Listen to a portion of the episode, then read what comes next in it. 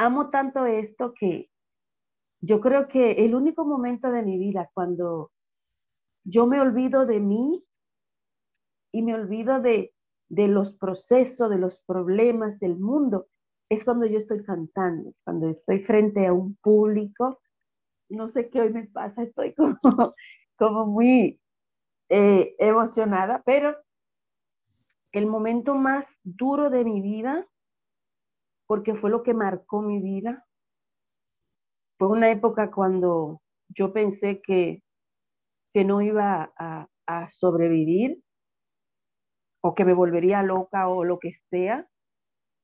Y, y, fue cuando, cuando perdí mi matrimonio. Oye, tú hoy has hecho que yo hoy... no. eh, fue duro para mí, fue difícil. Hoy creo que solté un baúl. hoy solté un baúl de mis espaldas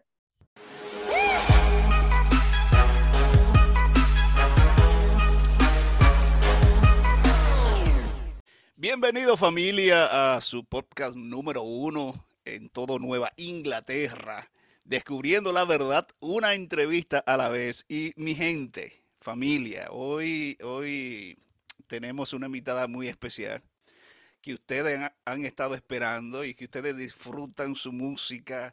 Eh, voy, a, voy a poner, voy aquí a poner a ver si, si ustedes reconocen esta alabanza. De tu alma y corazón en medio de tu dolor. En medio de tu dolor. O esta, miren esta, miren esta.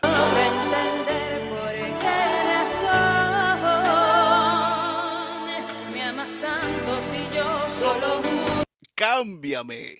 Eh, poderosas alabanzas. Yo sé, desde que usted la escuche, usted puede ir manejando, usted puede eh, presionar en YouTube y rápido usted sabe quién es.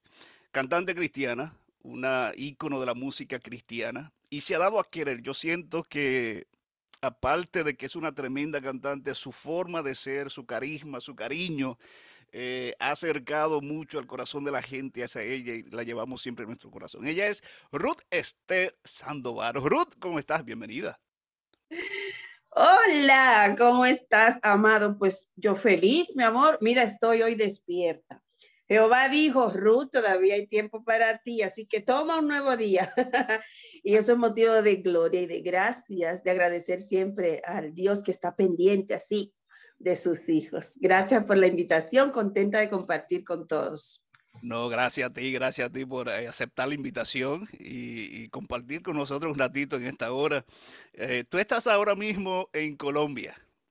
Yes, Colombia, en Cali, Colombia, la sucursal del cielo, dicen ellos, pero se les olvida aquí entre nos que la sucursal del cielo es Santo Domingo. Ay, santo. Aquí estamos. ¿Cómo está el, calorcito allá, Ruth, en, Colombia? ¿Se siente? está, espeluznante estos días, a pesar de que eh, hay mucha lluvia, el calor, tú sabes que como la tierra está tan caliente y tan herida y tan brava, pues ese vapor sube y el calor es insoportable en estos últimos tiempos. Pero gloria a Dios que todavía Él tiene piedad y nos manda el agüita, entonces de noche podemos descansar más o menos, un poquito del clima caliente. Pero no importa porque nosotros ya estamos acostumbrados al calor, ¿cierto? Esta sangre hierve caribeña, así que nos adaptamos donde quiera que haya calor. ¿Y el caleño cómo está? ¿Cómo está Mi caleño está bien. Domadito por ahí, tranquilito. Preparándose para trabajar, para irse a laborar, pero gracias por saludar siempre el especial, siempre envía saludo a la hermandad, que lo quiere mucho, ya el caleño se ha hecho hasta más famoso que yo, que donde quiera que voy, lo primero que pregunto, y el caleño, y el caleño, está bien, gracias. Que Dios lo bendiga a ustedes grandemente. Eh, Ruth, eh, yo tengo una pregunta y quisiera empezar ahí eh, con esa pregunta. Tu mayor audiencia en cuanto a cantidad se refiere, ¿qué es lo más, la más grande audiencia que tú has tenido? Pues sabes que he tenido la bendición de estar en, grandes multitudes, pero yo creo que la más grande eh, fue la que me impulsó ya el ministerio a nivel internacional, que fue un laicato que se realizó en Venezuela, Mérida, hace una vida, algunos más de 15 años, claro que sí. Y, allí habían, porque era, había de toda Latinoamérica, centro, sur, como algunas 10 mil personas más o menos.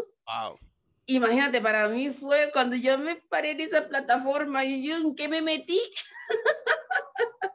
¿En qué me metí? Pero fue bonito porque la hermandad en todas partes es la misma y, le agradezco al Señor por esa oportunidad que, que, Él me dio y, desde allí pues el ministerio pues ya comenzó a expandirse a nivel internacional y, hasta aquí me ha ayudado el Señor. Y más allá todavía, ya sé que hay más. Más allá, sí.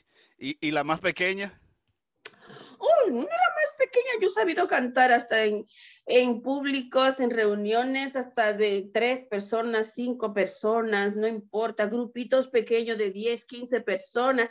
Y, y, déjame decirte que cuando me ha tocado es como si estuviese ante esa 10 mil. Mm. Porque para mí lo importante, y no es un decir, sino porque eso es lo que siempre he sentido y que le agradezco a Dios por eso, es que mm, lo que yo tengo en mis manos es presentar al Señor y donde quiera que se presente, donde, donde hayan dos o tres reunidos, eh, ahí es que nosotros debemos presentarlo con el mismo fervor, con la misma alegría, porque es el mismo Salvador, el mismo restaurador que está ante dos o tres, es el mismo que está ante diez mil o más. Y es el que hay que presentar. Así que con gozo lo hago. Gloria a Dios. Gloria. Interesante cómo el Señor nos lleva, eh, de, en mi caso, yo he predicado así a tres personas y he predicado ante miles de personas pero interesante que eh, lo que tú mencionas es el mismo Dios y, cuando uno va a compartir el mensaje, ya sea a través de la alabanza, a través de, la palabra, debes reconocer que hay un Dios, el mismo que está con los 10.000, es el mismo que está con los tres y que está contigo, que debe estar con uno, sentarlo. Eh, Ruth, tú eres de, de Villa Altagracia. Eh, son seis, son seis, tres, tres varones y tres hembras. Sí, tú, como que nos sigues, los Sandoval, sí. Eh, tú, tú, naciste, vamos a hablar entonces eh, de ti y de, tus hermanos también. ¿Ustedes nacieron en el, Evangelio o lo conocieron más luego? No, no, cuando ya comenzaron a, a llegar los Sandovales a esta tierra, ya mi mamá había aceptado el Evangelio, sí. Así que estamos desde, desde nuestra niñez, vimos la luz del mundo. imagínate, para mí, yo tuve la oportunidad, el privilegio de que, según me cuenta mi mamá, y, la conocí, porque fue mi primera maestra, eh, que cuando nací allá en la maternidad de Villa Altagracia, la enfermera que me recibió era adventista o es adventista, se llama Altemia Correa.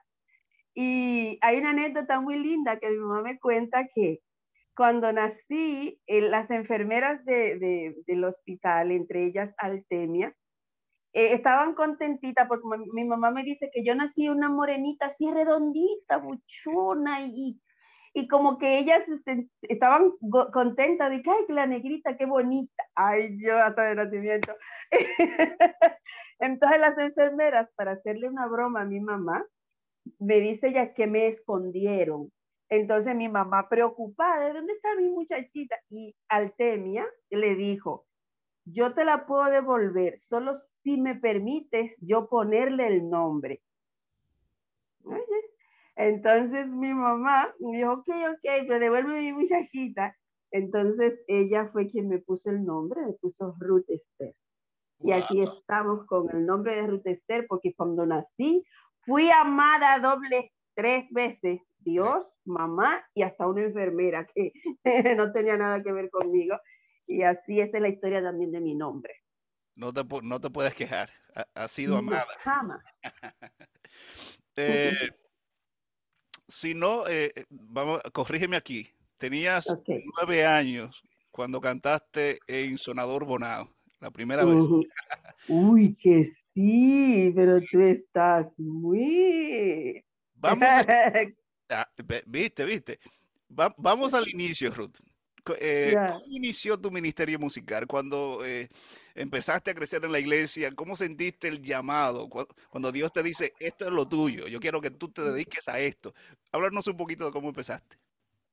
Pues sabes, yo en mi mente nunca estuvo eh, que yo iba a llegar a, a- a dedicarme a- al ministerio del canto así, de forma completa, porque yo recuerdo que, así como sabes, y, y ya la historia está, la primera vez que canté frente a ese gran público que para mí, imagínate, era de nueve años, en la iglesia de Sonador, fue difícil para mí porque yo siempre he sido muy tímida, aunque mm, dicen, ay, no parece, Mm. soy tímida. Puede ser que, que cuando estoy en el público, como me gozo lo que hago en el Señor, pero en lo que es lo personal, yo no soy tan, tan, pero imagínate mucho más cuando estaba pequeña y esa experiencia fue, a pesar de que fue traumática, hoy yo la recuerdo con mucho cariño, porque fue mi primera presentación ante un público diferente a lo que era mi iglesia allá en Villa Altagracia.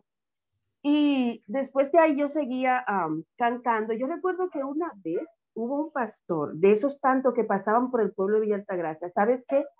Como somos vecinos de Bonao, donde está la universidad, la mayoría de los pastores estudiantes los enviaban a Villa Altagracia. Era como una especie de pasantía Mm. que ellos hacían, ¿entiendes? Y, e iban muchos pastores y los rotaban o a veces iban por paquetes, por grupos. Y yo recuerdo que un sábado en la mañana un pastor le tocaba predicar y a mí me, me tocó cantar. ¿Qué pasaba conmigo cuando estaba pequeña? Cuando yo estaba frente a un público, al ser tímida, me ponía tan nerviosa que la voz a mí se me trababa y, y, y cuando yo estaba cantando muy normal, la garganta hacía como Mm. que tragaba, tragaba y, y siempre cortaba. Y eso, entonces a mí no me gustaba cantar por eso. Yo siempre tenía ese temor de que me pasara y siempre me pasaba.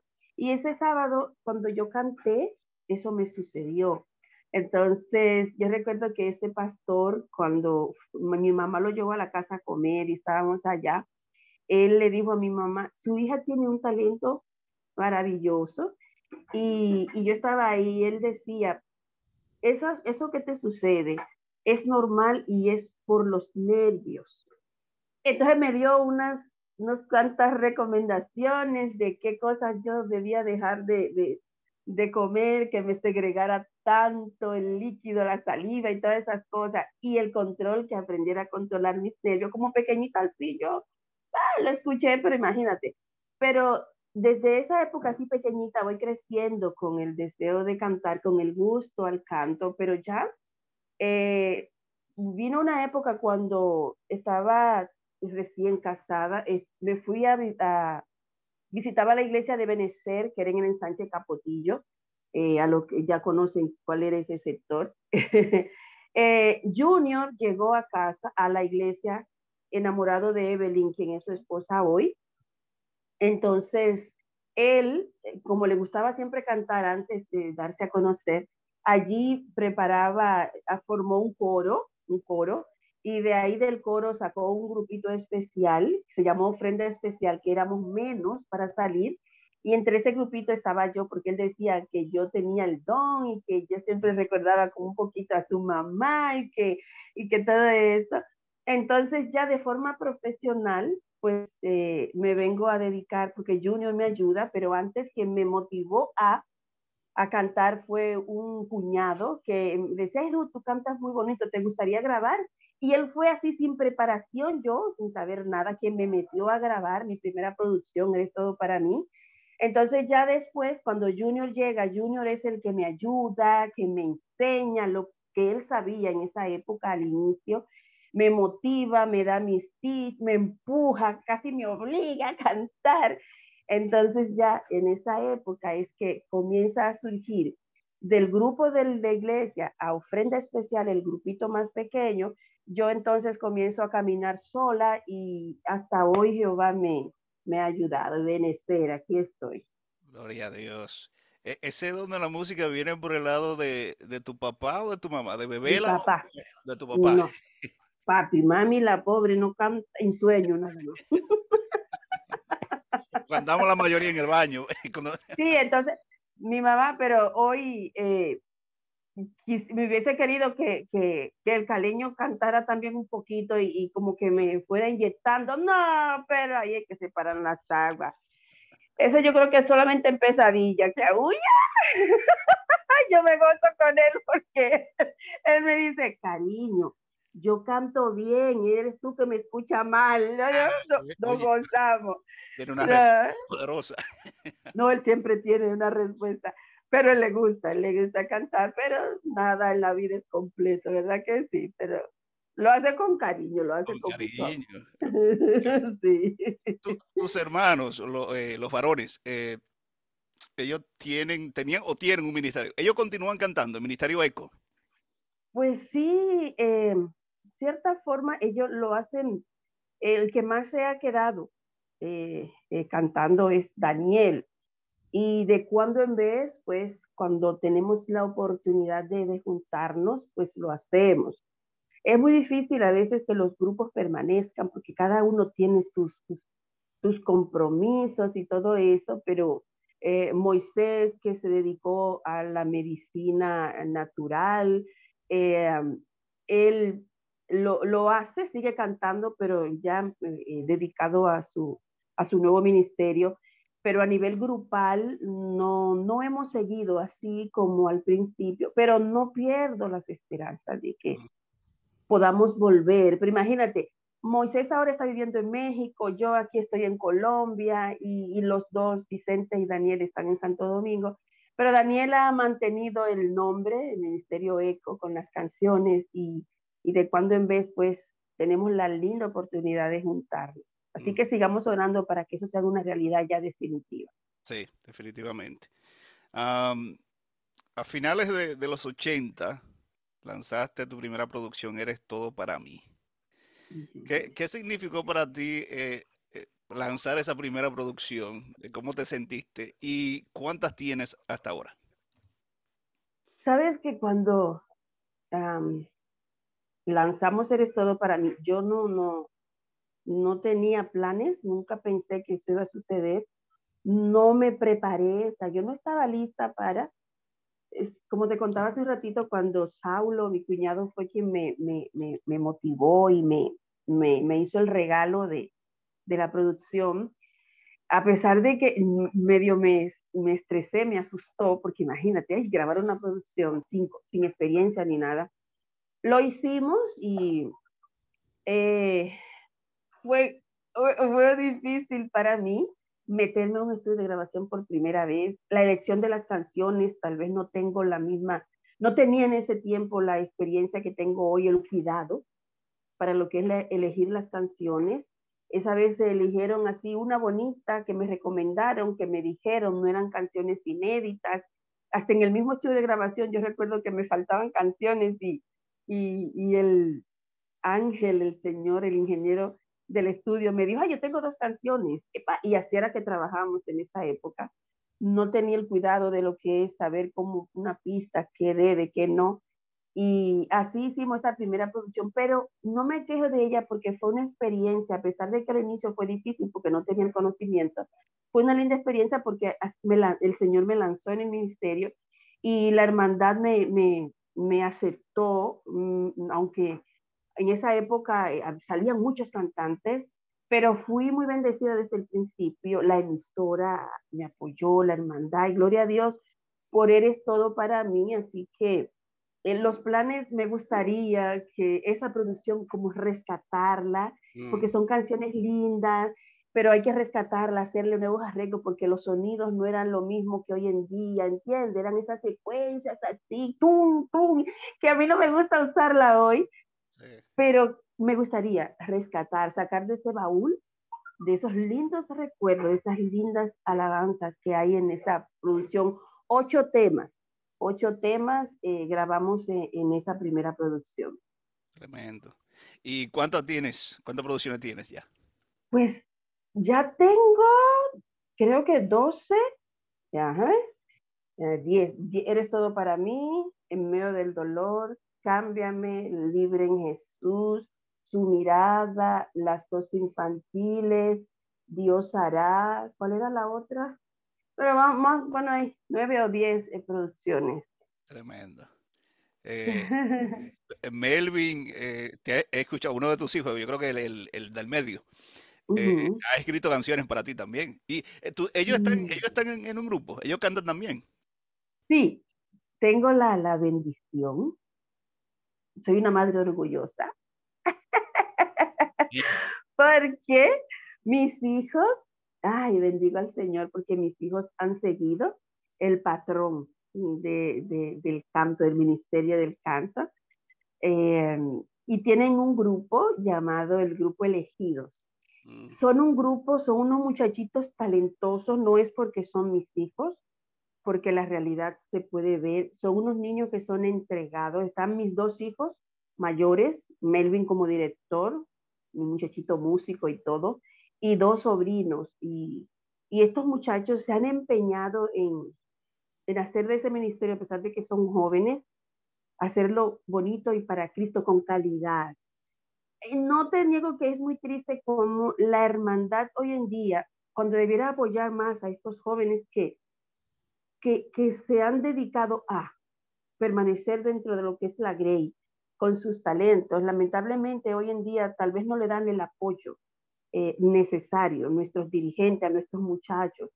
Y, lamentablemente muchas veces lo que hacen es empujar a nuestros jóvenes a tener que buscar otros públicos, porque dentro de lo que es la misma iglesia no se les da ese apoyo. Es una crítica constructiva, porque en la iglesia hay muchos talentos, muchos jóvenes que quieren dedicar sus talentos, pero lamentablemente tal vez no, no, no encuentran ese, esa patadita, ese empujoncito, ese apoyo que es importante para que nuestros jóvenes se mantengan dentro de la iglesia, porque es lo que nos debe importar, que nuestros muchachos estén dentro, dedicando nuestros, sus talentos dentro, porque dentro es que ellos pueden pulirse, dentro es que pueden crecer, dentro es que pueden eh, ir renovándose cada día y, enfocándose más en lo que deben hacer. Mientras que fuera, cuando no les damos el apoyo, nuestros jóvenes tienen que salir y no es lo que queremos. Queremos atraerlo. Entonces mi consejo es que la iglesia y la hermandad apoyemos más a nuestros muchachos para que ellos puedan dirigir mejor la Grey mañana. Ahora que, ahora que mencionas eso, eh, Ruth, eh, Junior, un gran amigo tuyo y mentor, lo mencionaste hace un ratito. En una ocasión, en una entrevista, él dijo, hablando sobre la música, el ministerio musical en la iglesia, en nuestra iglesia, dijo, la música ha sido descuidada en la iglesia. Yo quisiera preguntarte, ¿Estás de acuerdo que la música, el ministerio musical ha sido descuidado y que debe ser levantado tanto por los líderes como y, los laicos? ¿Qué tú piensas sobre eso? Sí, sí, yo, eh, yo entiendo que sí.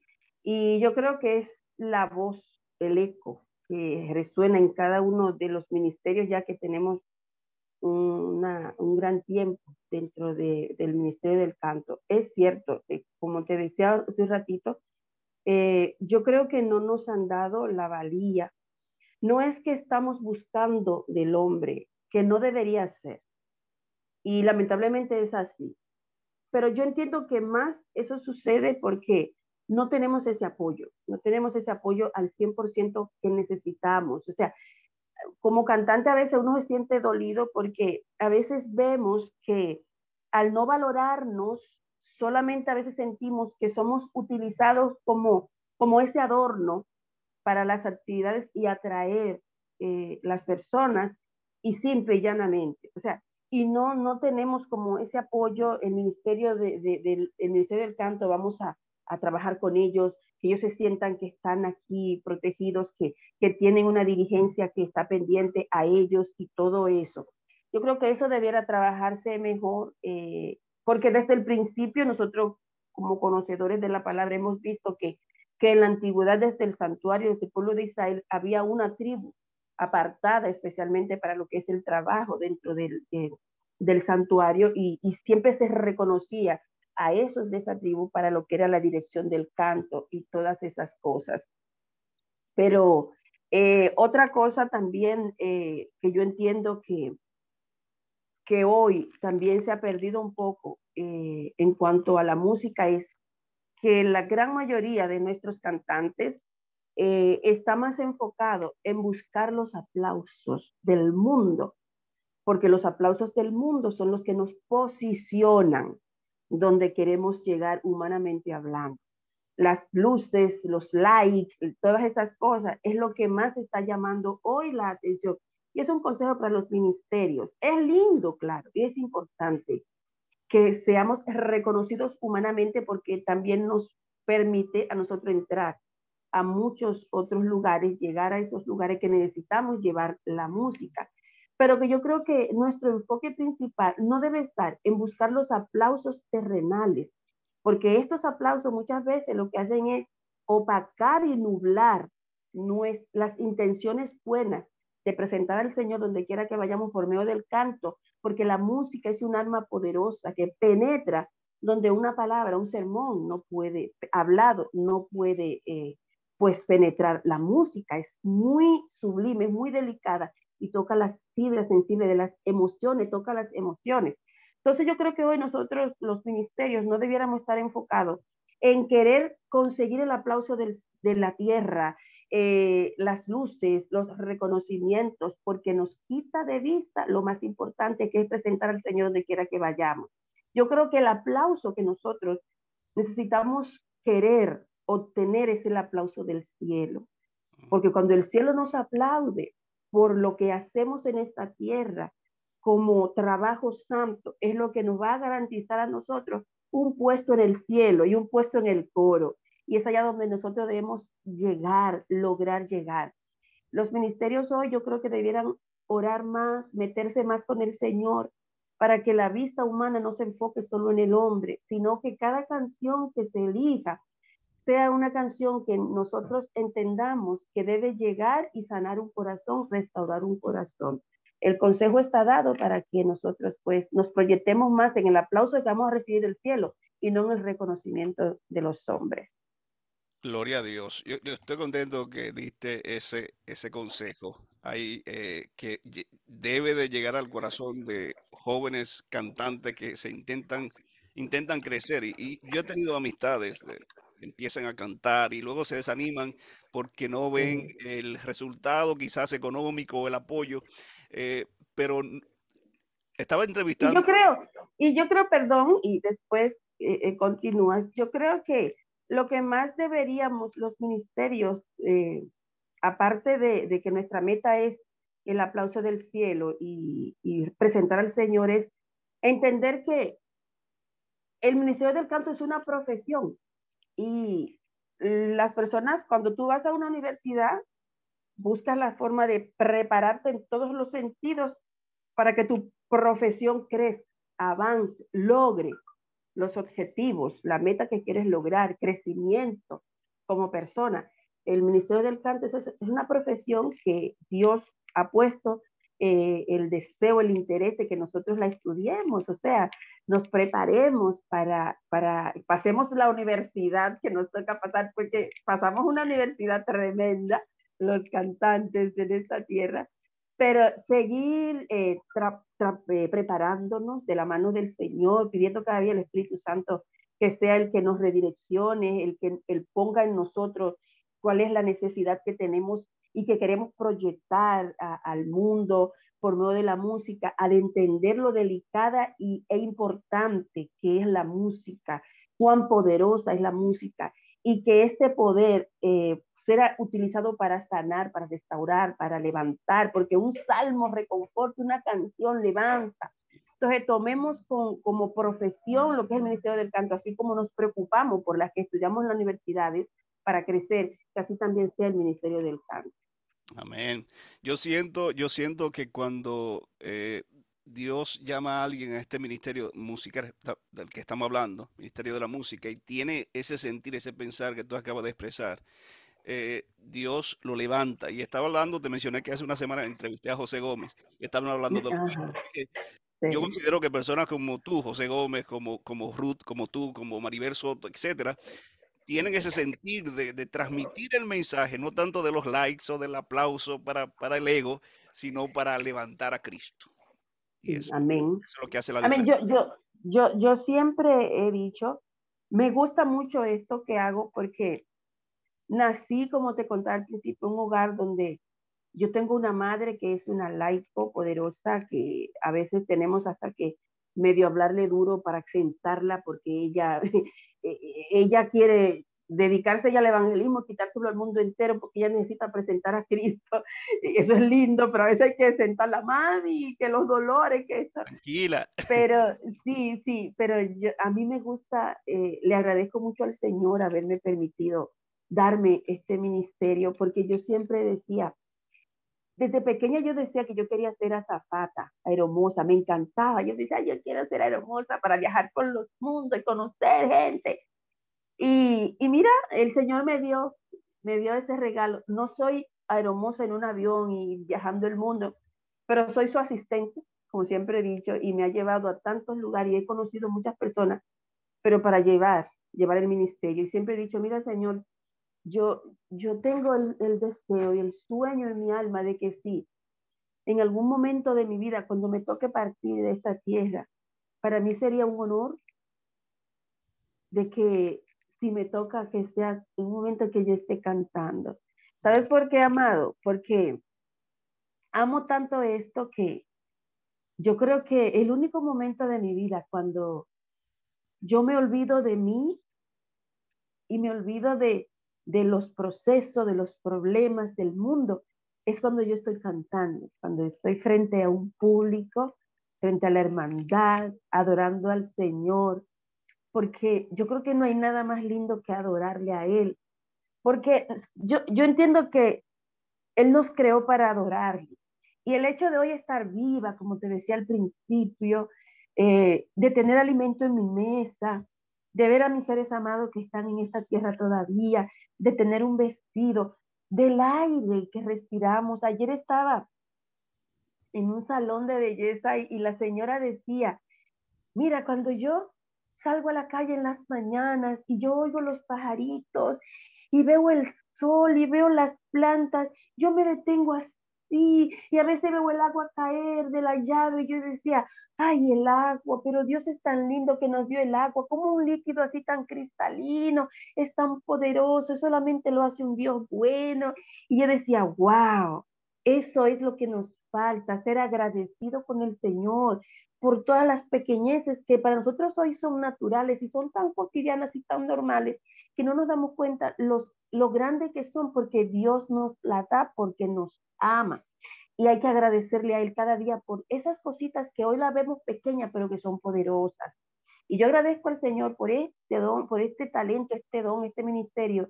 Puede hacer que yo no, no, no, no, no lo haya dejado a Él eh, permitirme trabajarme como Él quiere, llevarme donde Él quiera llevarme, porque humanamente a veces nosotros mismos retraemos los, los milagros y esas cosas, pero en lo que hago en lo poquito que he podido hacer, le agradezco mucho a Él por permitirme cantar para Él, porque yo me siento, me siento tan bien cuando alguien a mí se me acerca y me dice, hermana Ruth, usted no sabe, no tiene idea de lo que sus canciones han hecho en mi vida.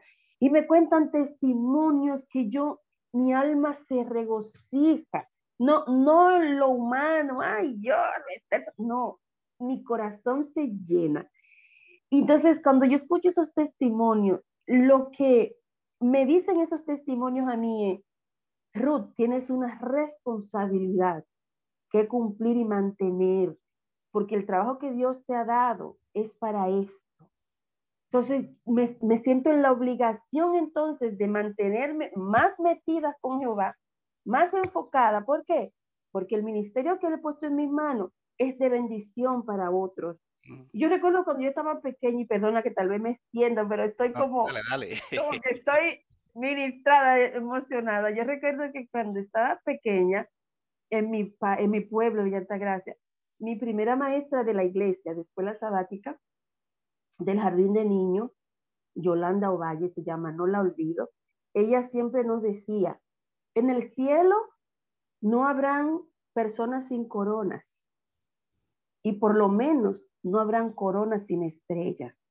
Y cada estrella es una persona que usted lleva a los pies de Cristo. Y a mí nunca se me olvidó eso. Y yo decía, ay, yo quiero tener mi corona llena de estrellas, yo quiero muchas estrellas. Entonces, hoy yo puedo entender que Dios me dio este ministerio para presentarlo a Él, al mundo. Y cuando yo, no sé qué hoy me pasa, estoy como, muy eh, emocionada, pero cuando yo veo esas personas que, que se acercan a mí, me dicen, yo estoy hoy en la iglesia porque escuché una de tus canciones, yo glorifico al Señor. Entonces confirmo ahora que estoy hablando contigo porque me llegó a la mente eso, que esas son mis estrellas que el Señor me ha dado para colocarlas en, mi, en mi corona. Y por eso es que es lindo y sagrado el, el ministerio del canto y que cada uno de mis colegas deberíamos meternos más con el Señor. Somos imperfectos, pero de la única manera que podemos lograr que nuestra profesión de resultado es metiéndonos más con el Señor para pensar en lo que, en la recompensa que viene más allá, que es la que debemos buscar, que es la del Señor, la del cielo, la de vivir en el cielo, la de ver esas estrellas allá, también con sus coronas. Gracias por, abrir tu corazón de esa manera.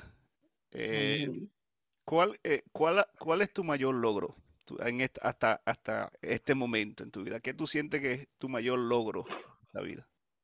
Mira, de tantas cosas lindas que el Señor me ha dado, yo creo que aparte de, de, yo tener a Cristo en mi alma, que es lo principal, eso ni se, ni se dice, yo creo que son mis hijos. Mis hijos, eh, y hoy ellos me, han dado esta recompensa eh, eh, mi otra recompensa de regalo que son mis nietecitos. Yo amo a mis hijos.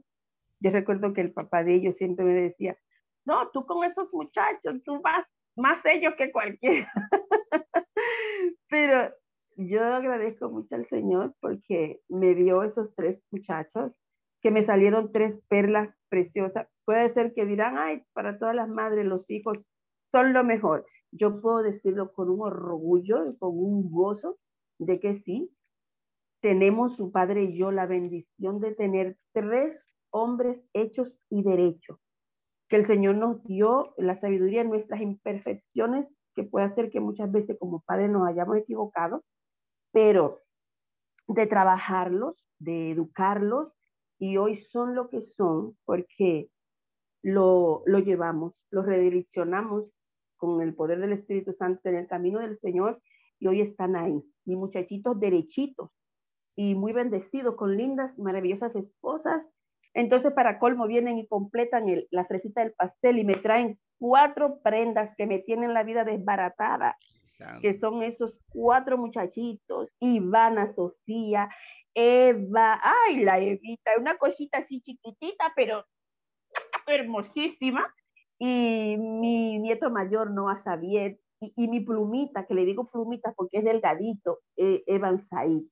Así que yo creo que mi, mayor logro es ser mamá dos veces. mamá Ru ahora y mamá de mis tres hombres preciosos. Estaba viendo la foto que pusiste ahí en Instagram de, de, ellos. mis príncipes. Um, Así es. Ruth, todos le tenemos miedo a algo. ¿A qué le tienes miedo tú? yo creo que siempre he dicho que mi mayor miedo es yo bajar la guardia, descuidarme, bajar el escudo y que el enemigo me, me, me tire al piso al grado tal que yo reniegue de mi Señor. Yo, yo no quiero eso. Yo recuerdo que una vez había, tenía un amigo que decía, oye Ruth, yo creo que a mí me daría, yo creo que por vergüenza, yo nunca dejaría al Señor. a mí me daría vergüenza después de yo estar en una iglesia y adorando al Señor y que aparecer mañana, de que, ay, siendo un, inconverso. y, y, yo le tomaba la palabra porque como yo siempre he tenido ese, ese sentir de que yo no quisiera jamás, de los jamás, en el nombre de Jesús, apartarme del camino. No quiero, pero yo sé que el enemigo siempre busca todas las estrategias habidas y por haber para lanzarte dardos y para que tú reniegues de que Dios no está, ay, me abandonó, ay, ay, que este Dios toda una vida. No, le pido al Señor que eso nunca suceda. Por eso, en mi imperfección, porque soy imperfecta, uno a eh, permitirme el Señor eh, de mantenerme en su camino. Mire, aunque se desplomen los cielos, porque yo tengo un amigo pentecostal, uno de mis compositores, que él dice, mire, sierva, yo no me quiero perder, yo voy para el cielo, aunque sea amarrado del cinto de Jehová, pero voy. Y yo le tomo a él la palabra. yo quiero ir al cielo, yo quiero llegar al cielo, aunque sea, mira, abrazado así de el pie de Jehová, no me dejes. no te voy a soltar. Sí, no te suelto hasta, mira, hasta que tú no me bendigas, no te voy a soltar. Así va a ser con mi Señor. Mira, yo no me suelto de aquí, yo no soy tú con el otro pie, me va a pasear, pero de aquí no me salgo. pero uno lo dice así, esa forma chistosa. Pero es lo que siento es mi necesidad. Mi mayor necesidad es llegar al cielo, permanecer en el camino y mi mayor miedo es apartarme del Señor. No quiero. No hay, no hay cosa, no hay otro lugar mejor que estar al amparo de la roca, bajo la sala del protector, cercada por él. A pesar de los pesares, a pesar de los vientos contrarios, la seguridad está al amparo de la roca. Y ahí no hay que zafarse para nada, para nada. Manténme aquí, Jehová, por favor. Firme, firme, firme adelante, como dice el eh, Ruth, ¿qué es lo peor que te ha pasado en la vida y cómo, cómo lo superaste?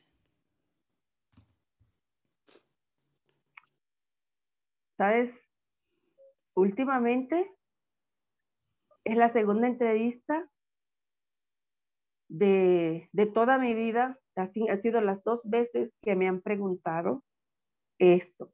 En la primera no la pude contestar porque dije, ay, eso es muy, muy íntimo, es muy, muy mío. Y exteriorizarlo, wow. Pero sabes, pensándolo ahora, sí, me llega, quién sabe si el Señor está permitiendo que se me pregunte, porque tal vez otros necesitan saber cómo salí, cómo estoy de pie, cómo tengo una vida, cuando ellos piensan que no, que no pueden salir adelante. Y aunque no tenga que abundar, pero yo creo que el momento más duro de mi vida, porque fue lo que marcó mi vida, fue una época cuando yo pensé que, que no iba a, a sobrevivir o que me volvería loca o lo que sea. Y, fue cuando, cuando perdí mi matrimonio. Porque mi sueño siempre fue como criados que fuimos, que, que el matrimonio es para toda la vida y como cristianos entendemos que no nos va a pasar a nosotros lo que le pasa a todo el mundo. Pero cuando mm, mi matrimonio se terminó, fue para mí, oye, tú hoy has hecho que yo hoy... no. Eh, fue duro para mí, fue difícil. No, no lo acepté, no, nunca lo acepté. Eh, esa ruptura, porque yo soñaba llegar a viejita en mi matrimonio, mis hijos, verlos crecer, casarlos eh, nosotros juntos y todas esas cosas. Pero no sucedió en mi caso. Y, y fue difícil para mí, fueron años que puede ser que yo eh, de papel me divorcié, pero emocionalmente no. Y, y, duré una vida. Y aunque tal vez el mundo no, no se daba cuenta, porque como cantantes o figuras públicas que somos, nos toca cuando subimos a una plataforma cambiar ese rostro, ponernos esa máscara para cubrir esa otra de, de humano que hay, de, de, personas que estamos viviendo procesos. Y para mí fue muy difícil porque fui, fui, fue muy triste y, y emocionalmente fui muy, muy dañada porque no aceptaba la realidad y todas esas cosas. Y, por muchos años, eh, primicia, está viendo todo, eh, me tocó hasta ir a, terapeutas porque emocionalmente eh, fue inestable mi, parte emocional durante muchos años. Y yo recuerdo que una, en una ocasión cuando en muchos momentos de esos que me daban esos bajones y esas descargas emocionales que me descontrolaba y lloraba y lloraba y, si me preguntaban por qué lloras, no sé, esa una tristeza honda que por años guardé. y, muchas veces tuve que ser hasta medicada porque eh, era una tristeza demasiado profunda en mi vida. Y sabes que pasó algo una tarde de tantas veces que fui, que, que viví en esa tristeza, que estaba en mi casa y me dio uno de esos bajones que me daban, que yo comenzaba llanto, llanto, llanto, gritos y todo eso. Mis hijos, yo por eso amo a mis hijos más, más que, pues son mis hijos y más porque siempre estuvieron ahí. Una de esas tardes yo estaba acostada mal con, este, con, con esta crisis y yo recuerdo una escena que cambió mi vida. Y agradezco a mi Dios porque fue Él de ahí en adelante que me, entonces pude meterme más con Él, que yo me, me, me, sacudió. Y yo recuerdo que cuando estaba en la cama en una de esas crisis, yo vi, ya mis hijos estaban ya más grandes, había pasado años, y yo vi una escena que impactó mi vida y fue que vi a mis tres hijos. Melvin estaba en mi mano izquierda, sentado en la cama, con una Biblia, leyendo salmos. Mi bebé más pequeño, Adriel, estaba del otro lado, acariciándome la cabeza, así el pelo. Y mi hijo mayor, que él es un poquito como más serio, no es tan demostrativo, estaba parado en la puerta de la habitación con los brazos cruzados, como mirando el panorama tan triste de ver a mamá y cuando yo vi, el Señor fue que me abrió los ojos en ese momento. Puede ser que haya sucedido antes, pero en ese momento mi Dios abrió mis ojos para que viera lo que yo estaba ocasionando. Y cuando yo dije, cuando abrí los ojos, no, pero esto no puede ser.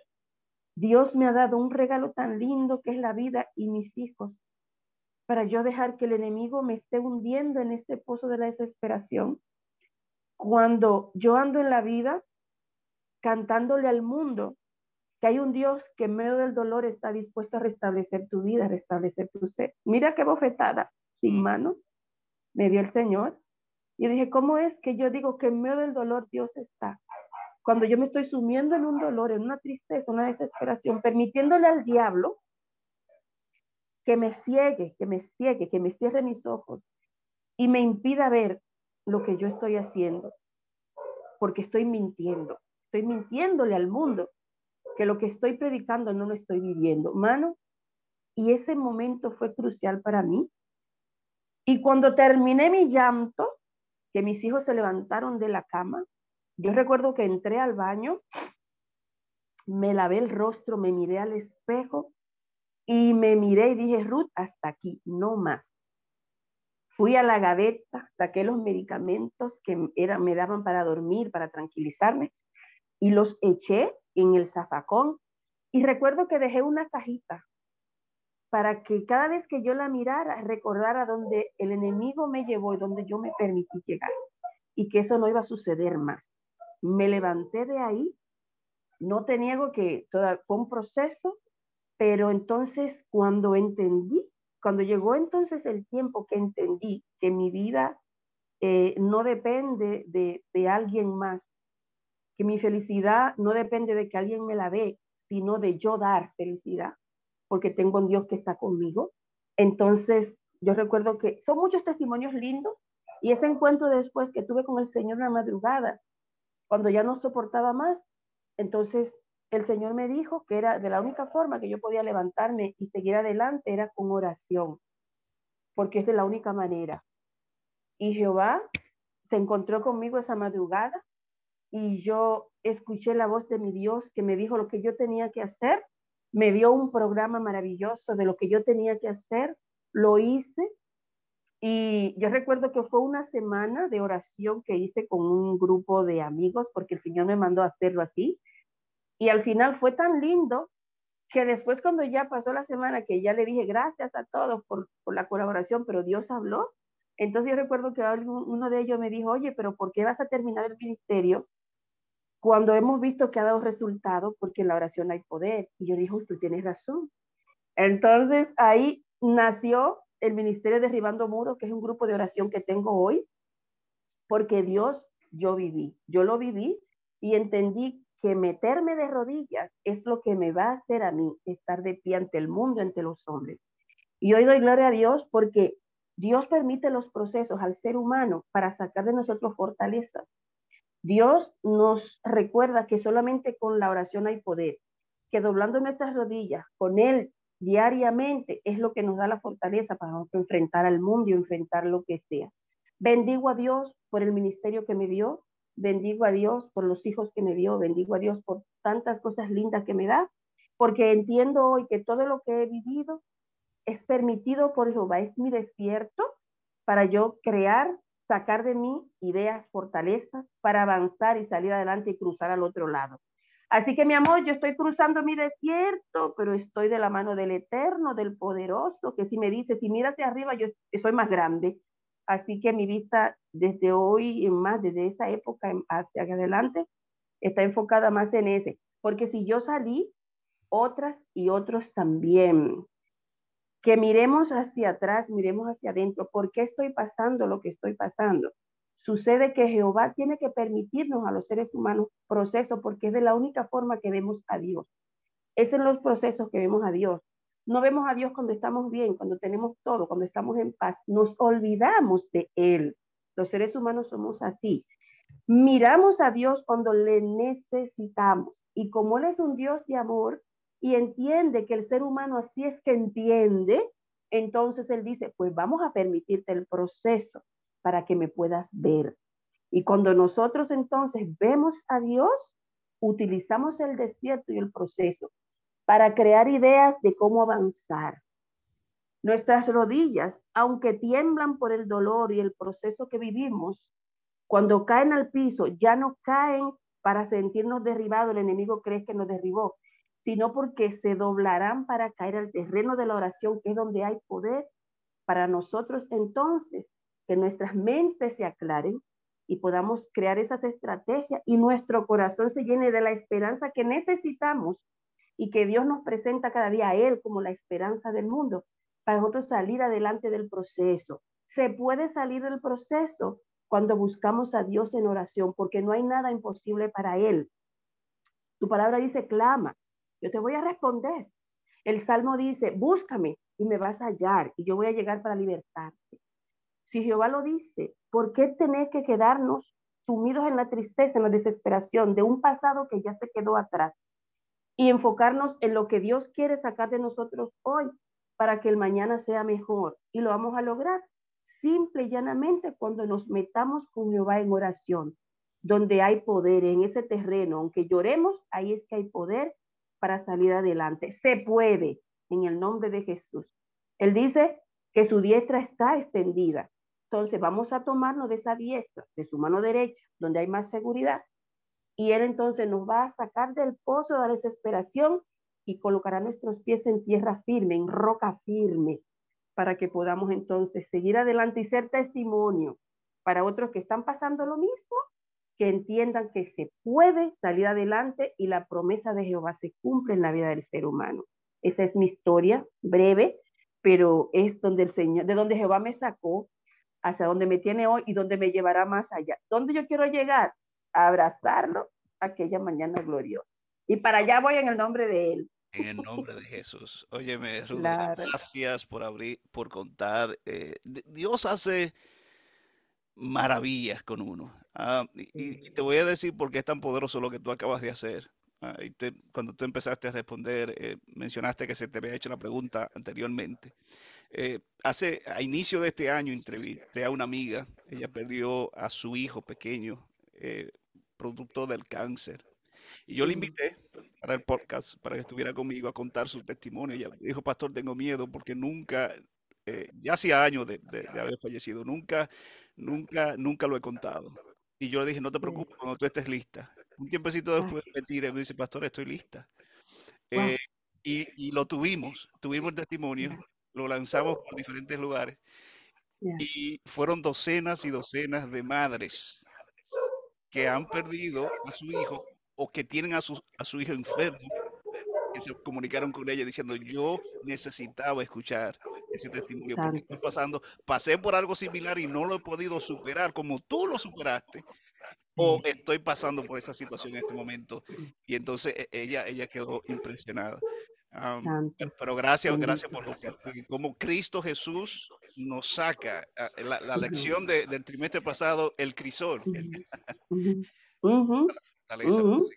Duele, duele, pero es, son estrategias de un Dios que ama.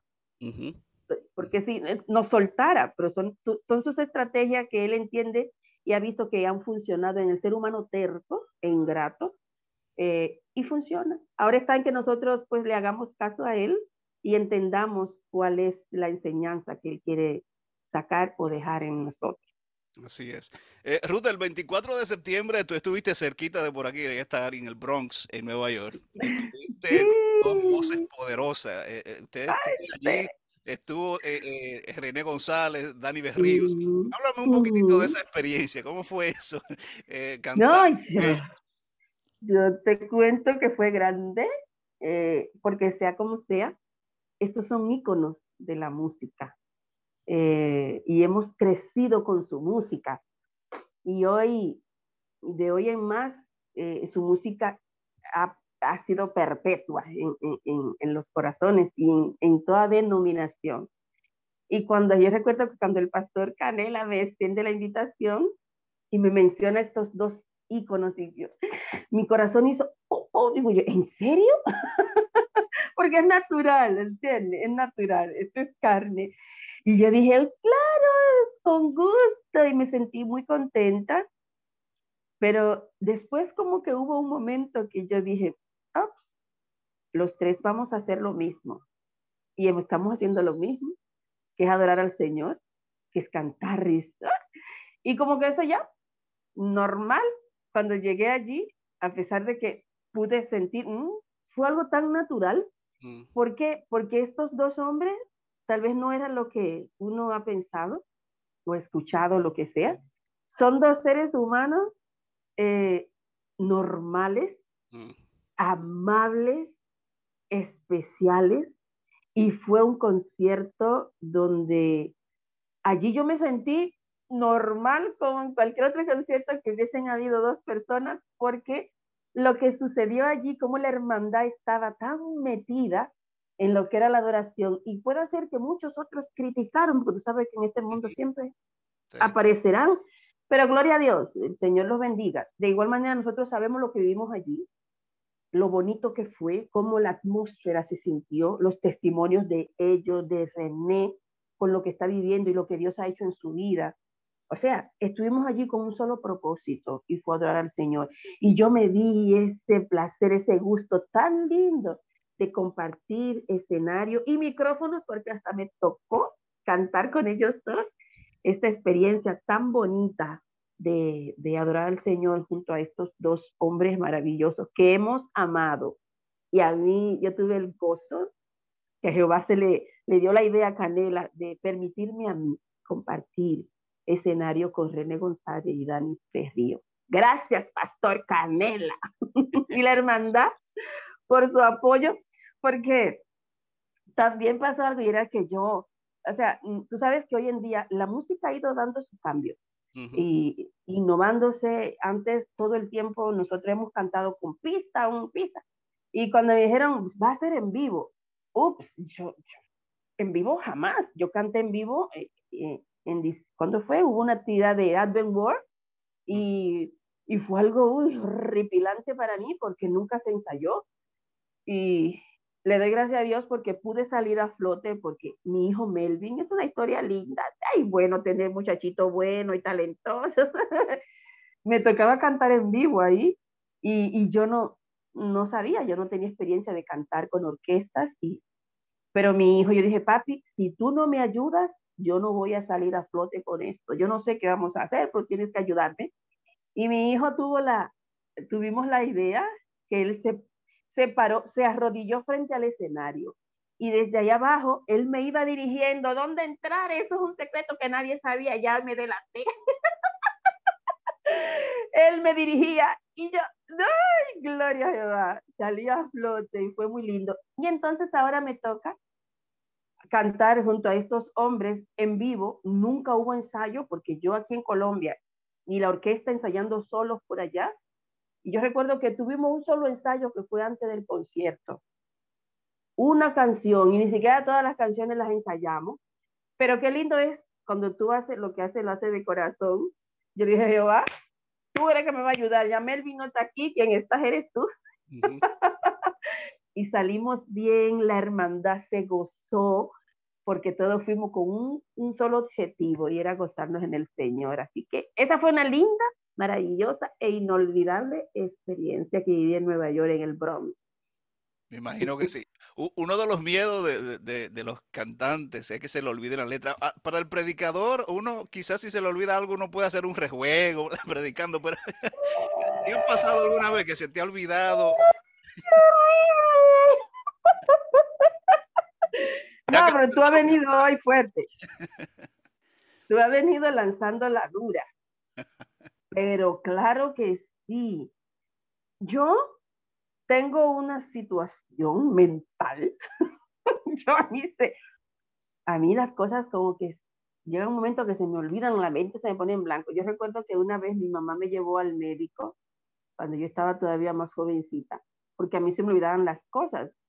Y, y entonces mi, mi mamá siempre decía que de los únicos hijos, de los seis, yo recuerdo cuando yo estaba bien pequeña, ella me daba a guardar algo y ella cuando me lo pedía al mes, a los dos meses, al año, yo se lo entregaba. Y decía, la única que yo le puedo mandar a guardar la cosa es a Ruth, no se le olvida.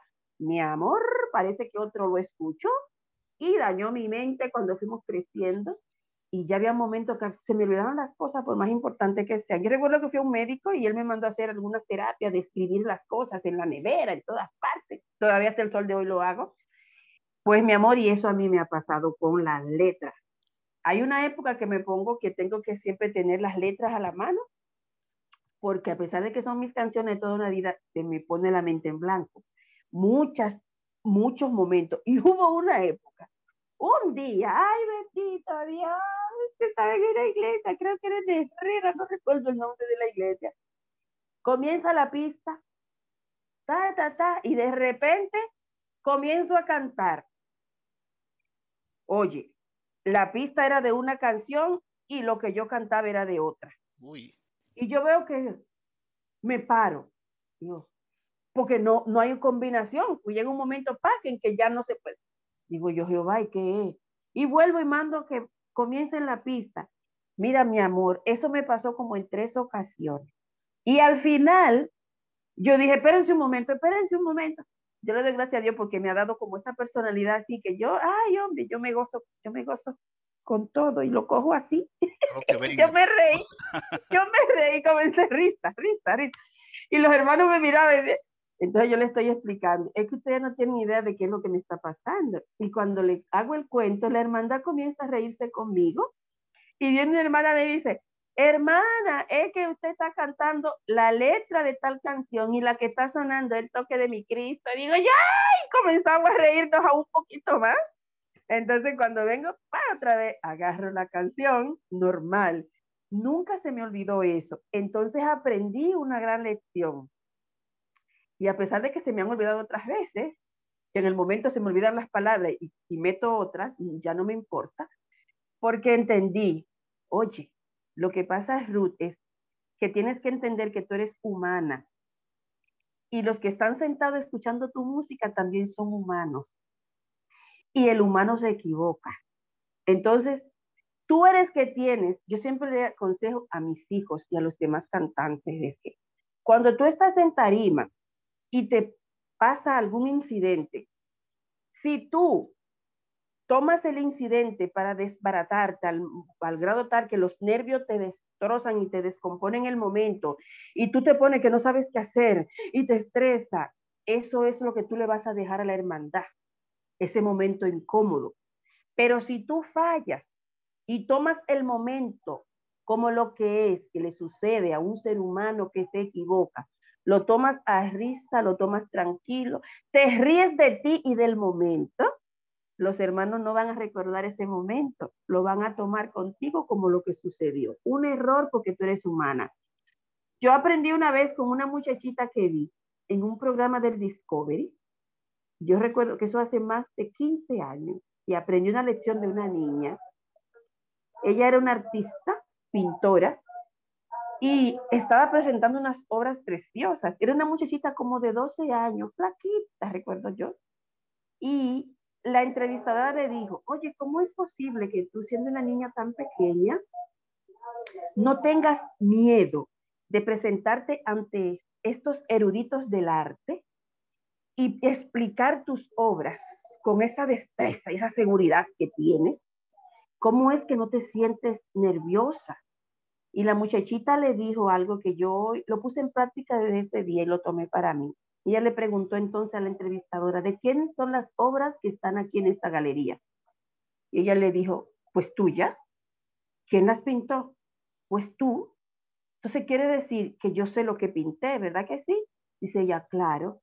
Pues si yo soy la que sé lo que pintó, ¿quién más es que está capacitada para presentar la obras y explicar lo que hay plasmado en esas páginas? Mm. Yo no tengo que ponerme nerviosa porque lo que yo estoy presentando es mío, yo soy la que tengo el conocimiento, ellos escuchan lo que yo les diga, porque son mis obras. Y yo recuerdo que eso fue una bofetada así sin mano, y yo dije, ups, pero tienes razón, yo soy la que canto mis canciones, yo me conozco mis canciones, yo soy que tengo la seguridad de lo que estoy cantando. Los demás no son que la cantan, ellos me acompañan y se gozan conmigo. Así que si en un momento dado de mi vida mm, se me olvidan las letras, yo, los nervios no pueden dominarme a mí, soy yo quien tengo que dominarlos a ellos y manejar el momento, porque Dios me dio la capacidad, me dio las emociones, pero también me dio la capacidad de manejar las emociones. Así que mis canciones me las sé yo. Si se me olvidaron, se le olvidó a un humano. Yo tengo que estar tranquila y segura de lo que estoy haciendo. Y eso me ayudó hasta hoy, que cuando pasa cualquier situación, digo, ay, ellos saben que yo me las sé mis canciones porque saben que son mías. Si se me olvidó la letra, ellos entienden que fue la humanidad. Entonces yo lo cojo así y la vida continúa hasta el sol de hoy, querido. Es un consejo para todos. buena Claro.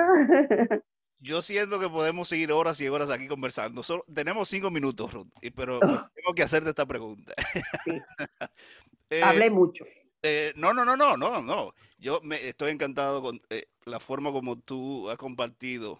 siento que ha sido, tú has sido muy genuina y siento que, que es de, de, bendición para nosotros. Y hay personas que nos están escuchando en este momento, donde quiera que estén, que quizás se necesitaban esa, esa, esa palabra de aliento, ese testimonio, para que eh, sepan que Dios no tiene favoritos, que cuando uno se acerca, uno recibe la bendición.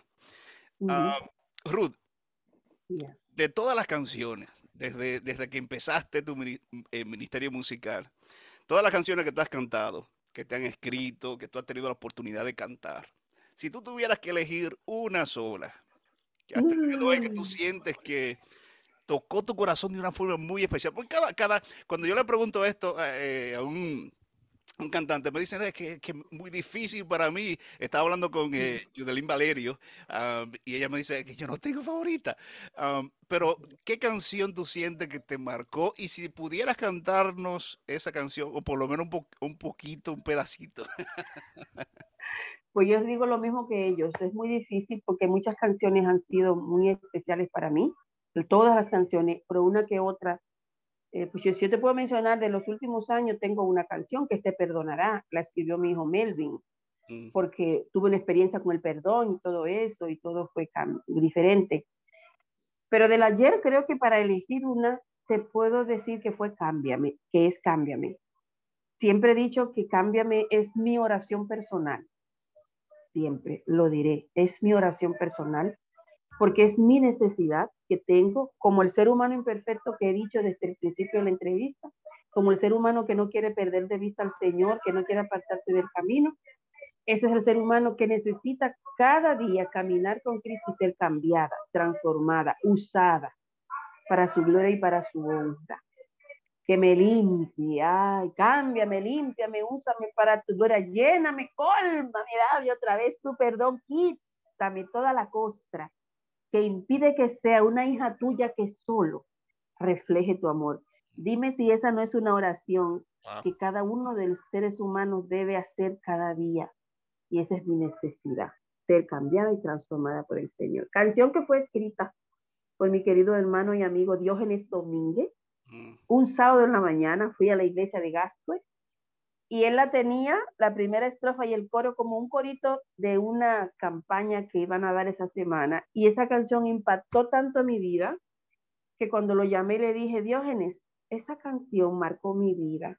Y él me dice, ¿la quieres? Digo yo, uy, eso no se pregunta. Entonces él la terminó para mí, hizo las estrofas, me hizo los arreglos y hoy se ha convertido en mi canción de oración porque es mi mayor necesidad, ser cambiada. Gloria a Dios. ¿Puedes cantarnos un poquitito de esa canción? Sí, tengo un testimonio lindo para otra ocasión de esa canción maravillosa y dice la canción, el coro, ya no tenemos el tiempo, cámbiame, límpiame, úsame para tu obra. Lléname, cólmame, dame otra vez tu perdón, Señor. Quítame toda la costra que impida que sea una hija tuya que solo refleje tu amor. Ay, qué lindo es lo que quiero. Alabado sea Dios. Wow. Aleluya. Poderoso, poderoso. Yo sé que la, la mayoría, el 99% de las personas que nos están escuchando, viendo, ya te siguen en las redes. Pero para aquellas que no te siguen, que quieren escuchar más alabanza, ¿dónde te pueden encontrar? Tú estás en YouTube. eh, Claro, sí. Estamos en YouTube, en nuestro canal, Ruth Esther Sandoval, y estamos en las redes sociales, en el fanpage Ruth Sandoval, el, el, el Facebook Ruth Esther Sandoval, en Instagram. Nos pueden encontrar nuestra música, la pueden encontrar en Amazon, Spotify, CD Baby y en las plataformas que hay para nosotros pues publicitar nuestra música. Pedimos oración y que se inscriban a nuestro canal, nos apoyen, nos den el pulgarcito arriba para que este ministerio pueda seguir extendiéndose y llevando el mensaje de salvación por medio de la música. Gracias. Así es, ahí están, para los que nos están viendo, am, eh, eh, pueden seguirla a través de YouTube. Am, eh, ahí están las can- sus canciones, también en Instagram, ella está activa allí. Miren la foto que yo le mencioné de, de- de los nietos, los nietos, sí. también en Facebook. Eh, Ruth, gracias de todo corazón. Con gusto. Gracias Gracias a ti. por abrir tu corazón de la manera como lo hiciste. Yo siento que Dios tiene grandes cosas para ti. Lo ha hecho en el pasado, lo va a seguir haciendo en el futuro. Eh, lo mejor Claro. está eh, más adelante. Eh, lo mejor está en el futuro, lo que Dios tiene para ti. Que Dios te bendiga a ti, a tu esposo, a toda tu familia. De verdad que sí. Le dejó saludo el caleño cuando se iba, así que saludo para todos. Amén, amén. Bendiciones. Gracias. Gracias. Gracias. Chao.